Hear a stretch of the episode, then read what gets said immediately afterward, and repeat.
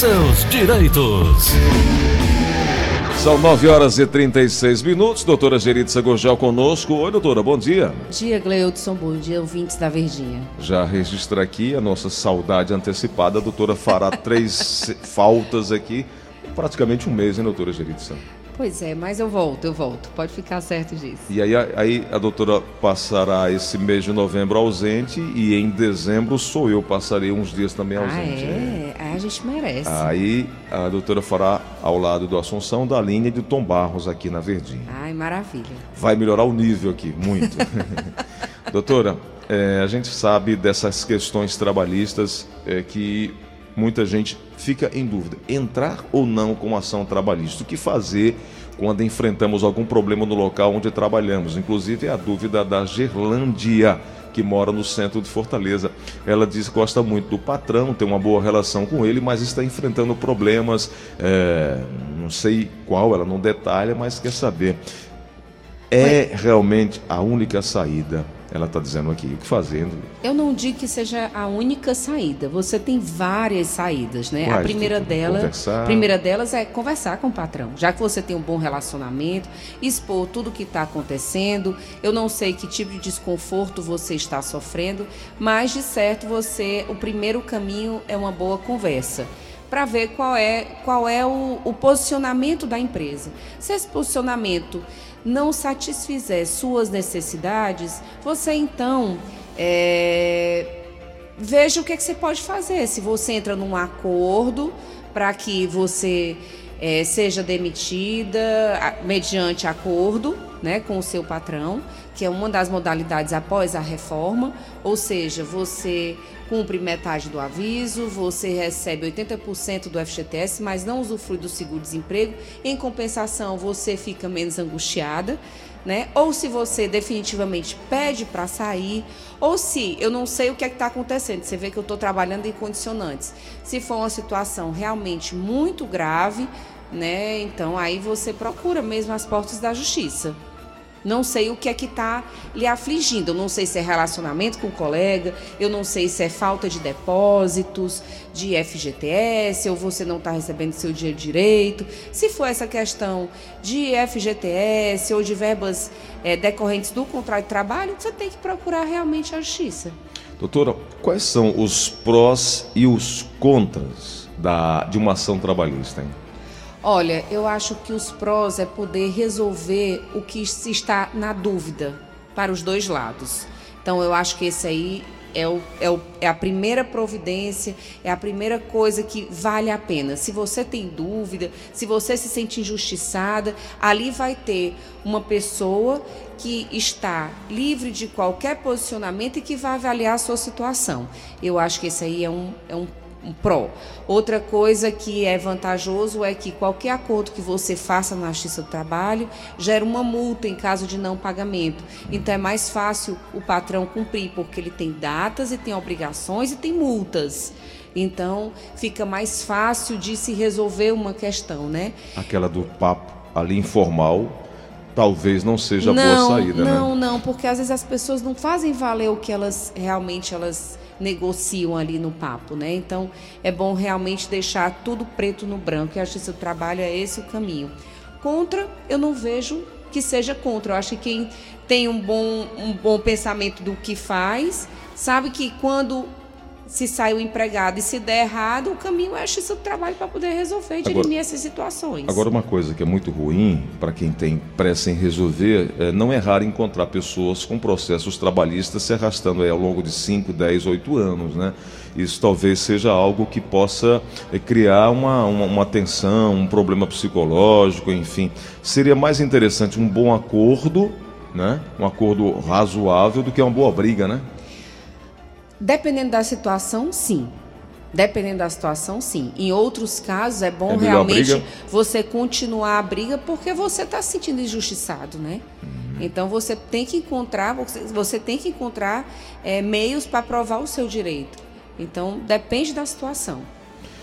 É, felizmente os processos trabalhistas, apesar de afetados pela demora, possuem uma certa estrutura, né, de fazer com que é, ultimamente seja até mais rápido do que A no justiça do passado. trabalho é né? muito rápido. É uma, é uma resposta que você tem imediata. Inclusive, falando sobre isso, recentemente o TST divulgou os números que eu até salvei aqui.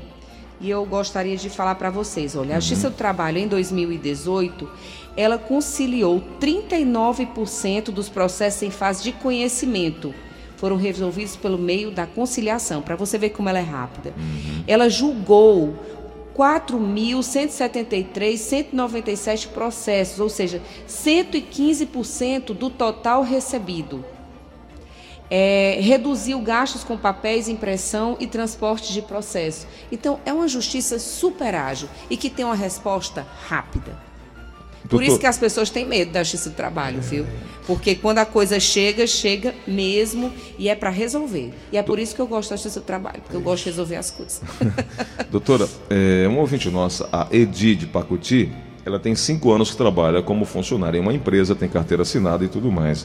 Ela está pensando em pedir as contas. O que ela pode ter de prejuízo no caso de pedir as contas, hein? Ela vai, ela vai ter que cumprir o aviso prévio ou pagar o aviso prévio, ela vai deixar de receber a multa rescisória, que é os 40%, e ela também não vai usufruir do seguro-desemprego. Ademais disso, se ela tiver algum tipo de estabilidade, também é renunciável. Perfeito. Vamos aqui na linha da Verdinha, tem uma pergunta chegando. Alô, quem fala? Alô, é o Elton Barbosa Rebouça. Diga, meu amigo Elton, qual a pergunta? É, eu queria saber que eu sou aposentado por invalidez. Bom, então você vai aguardar para as 10 e meia da manhã. 10 e meia da manhã a gente fala sobre Previdência, né? Agora, eh, você é aposentado por invalidez e você quer saber se pode ou não dar baixa na carteira? Exatamente, é. É, você, é, se é por invalidez, tem que dar baixa na carteira e você não pode mais ter carteira assinada, não. Você não pode mais trabalhar. Se for por invalidez, não pode mais trabalhar, não. É. Aí fica claro, né, doutora? Fica é... claro que você não está inválido, você está é, apto para o trabalho. Então, a empresa, no caso dele, não é que ela tenha que demiti-lo, ele já recebe, a empresa já recebe um comunicado, ele apresenta um comunicado que está aposentado por invalidez e ela faz uma rescisão do contrato normal. Ele não vai receber seguro-desemprego porque ele já recebe um benefício, mas recebe tudo. É, recebe é porque... tudo de uma certa forma, é uma incongruência, né? É uma. Porque se você está inválido ao trabalho, não faz sentido você ter uma carteira assinada trabalhando, a não ser que, aquela, que aquela, aquele problema não esteja te invalidando por completo. Você é, esteja aí ele exercendo... vai gerar um sério problema. Ele é. não vai se aposentar, não vai mais ficar aposentado, vai ter uma desaposentação. É, vai gerar um não, outro problema. Não tem, não tem sentido. Olha, deixa eu mandar aqui um abraço para quem está ouvindo a gente, o Sérgio Oliveira e a Silvia Freitas, são ouvintes nossos e eles nos acompanham. Ele é o sogro do meu amigo João Paulo de Mombasa e ele está sempre ligado aqui com a gente. E, eu quero agradecer a audiência do meu querido Sérgio Oliveira e também da Silvia Freitas. Muito obrigado por esse carinho, por essa audiência. São 9h45, estamos conversando com a doutora Geritza Gugel, advogada trabalhista, está conosco. Tem mais uma pergunta chegando. Alô, quem fala? Alô. Oi, quem é? é? Marcelo. Oi, Marcelo. Você Alô. fala de onde? Qual a pergunta, amigo? Marcelo. Eu falo de Areia Branca, Rio Grande do Norte. Perfeito, pode perguntar. Marcelo, baixa o volume do rádio, me escuta só pelo telefone, senão a gente vai ter dificuldade. Você vai sempre demorar para responder, porque o rádio tem um retardo, que é um, um, a gente chama de delay. Então, me escuta só pelo telefone te facilita. Então, pode perguntar. Sim, sim. Então, eu trabalho na empresa e estou afastado. E recebia o Vale Alimentação, certo? Sim. No acordo coletivo do trabalho, na época que eu, que eu me afastei, é constar que é um benefício. E os benefícios não podiam ser retirados. Então, com dois anos, com o, o, o a situação financeira do, do, país, né?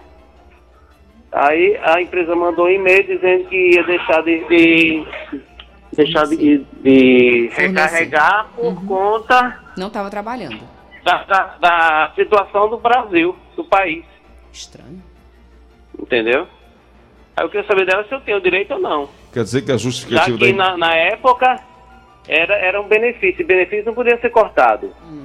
Doutor, e o motivo do corte foi a situação do país. A crise financeira justificada pela empresa da não continuidade nesse que ele chama de benefício. É, é o vale alimentação. Realmente, um, um vale benefício pode ser um bene, o nome benefício. A empresa está beneficiando alguém, ou seja, é algo que a empresa tem a, a, a a, a, autoridade de dar ou retirar. Poderia ser visto assim, não? Pode ser visto assim, deve ser visto assim, enquanto o empregado estiver trabalhando. Então, no curso do contrato de trabalho, tem o aviso pré, ou tem o vale alimentação e tem o vale transporte né, que não estão regulamentadas, a não ser, exceto por convenção coletiva. Normalmente, esse tipo de benefício, ele é fornecido enquanto o empregado está trabalhando. Se o empregado sai de licença, por que, que você vai ficar fornecendo vale alimentação e vale transporte, se ele não está indo trabalhar? É, Entendeu? Então, o... são duas coisas que realmente, na hora que o empregado entra de licença, é, por algum motivo, esses dois benefícios, eles são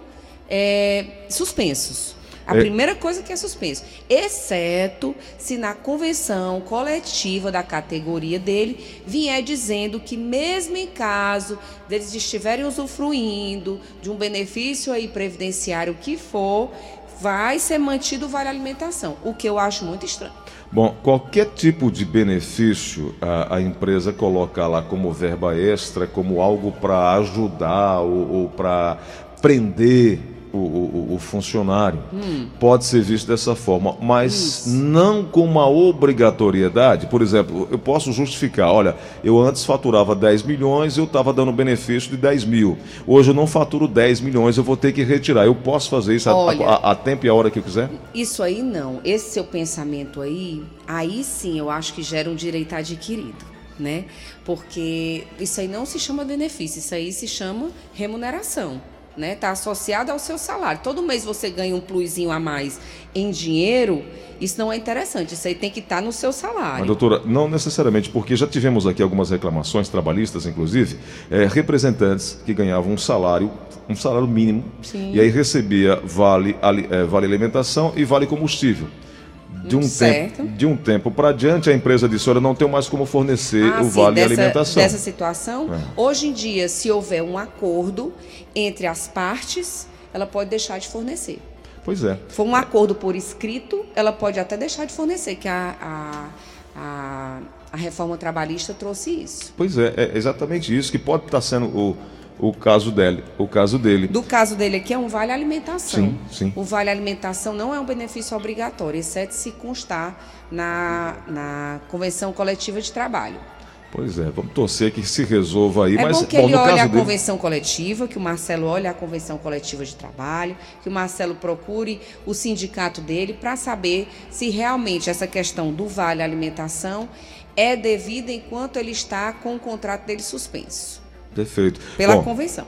Já que ele não consegue reaver da empresa esse benefício, o, o, o que ele deve fazer dar uma olhada no, na questão na da convenção. Coletiva. Caso isso ele vai ter acesso lá no, no sindicato dele. No sindicato ele já pega essa convenção coletiva. Pela internet mesmo ele pega essa convenção coletiva e vê aí se o direito dele está garantido ou não. Uhum. Se não tiver, mediante resposta a esse e-mail que ele recebeu, ele vai dar as justificativas do não aceite dessa situação, que é interessante. Entendi. Eu não ficaria calada. Doutora, é, trabalho dois anos e meio em uma casa de família, quero sair é, por vontade própria. Tenho, quais são os meus direitos? Romênia do Dionísio Torres. Pronto, Romênia, você vai pegar um papel e escrever para o seu patrão é que você não quer mais permanecer trabalhando. Isso aí eu acho que é justo, que você faz inclusive com o seu patrão, e vai dizer o motivo que você não quer mais. E você assina, coloca a data e entrega ao seu patrão. Nesse momento, o seu patrão vai é, providenciar o termo de rescisão do contrato de trabalho e você vai ter que trabalhar ou por 30 dias, ou então você vai ter uma redução aí de 7 dias se reduzir a carga horária, e então você recebe férias, se tiver direito, já tiver no período aquisitivo, ou férias proporcionais, ou 13 terceiro proporcional, e só. É. Então vamos a uma pergunta aqui na linha da Verdinha. Alô, quem fala? Alô? Oi, quem é? é bom dia, é o Adilberto. Diga lá, meu amigo. Diga lá. Bom dia, Deus. Bom dia, Bom dia. povo show da manhã. Bom dia, doutora. Bom dia. É só uma dúvida, doutora. É porque eu trabalhei em 2009 até 2013, né? Então, o advogado, e conseguimos receber as contas. Certo. Então, quando a gente trabalha em 2009 2013, a gente contava todo mês no INSS, não é não?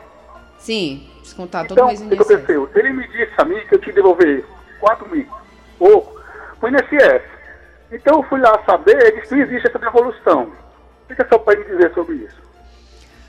Eu não estou entendendo muito bem, mas deve ter sido. Você, você recebeu as contas. Então, se não houve um acordo, mas você recebeu as contas, o que é que deve ter acontecido?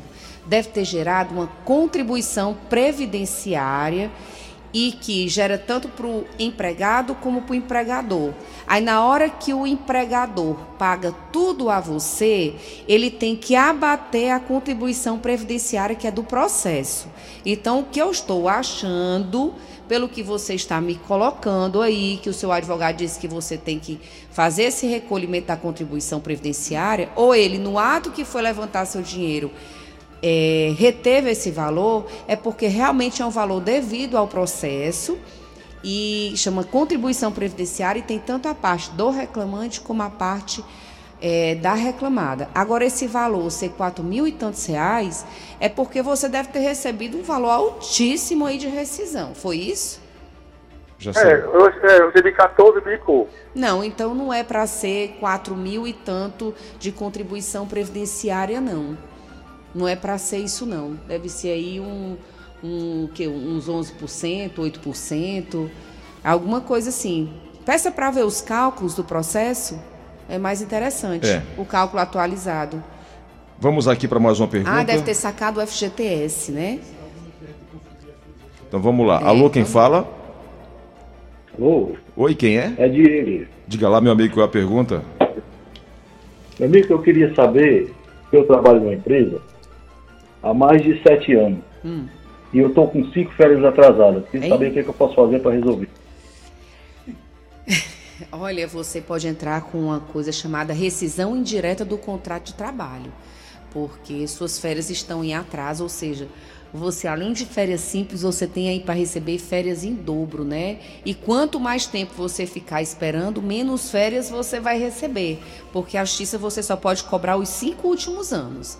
Então, se você tem cinco férias aí que você não recebeu, você chegou a usufruir, se você não recebeu, não usufruiu também, né? Então existe aí uma multa, esse pagamento é em dobro. Eu, se eu fosse você, eu procurava logo as portas da justiça para poder ter seu direito aí garantido. E aí, com essa rescisão indireta, que é uma justa causa invertida, você vai dar uma, uma justa causa para o seu patrão, ele vai ter que lhe pagar todas as verbas rescisórias de uma demissão sem justa causa. É isso. Doutora Geritza, é, mais uma vez, agradecer pela vinda, pela oportunidade.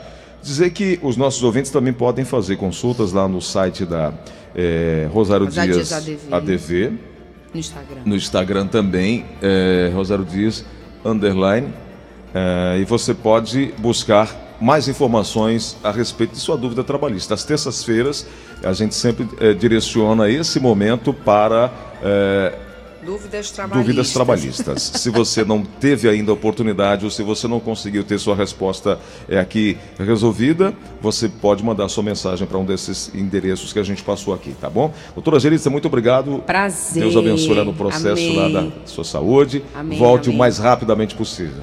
Amém. viu? Muito obrigada.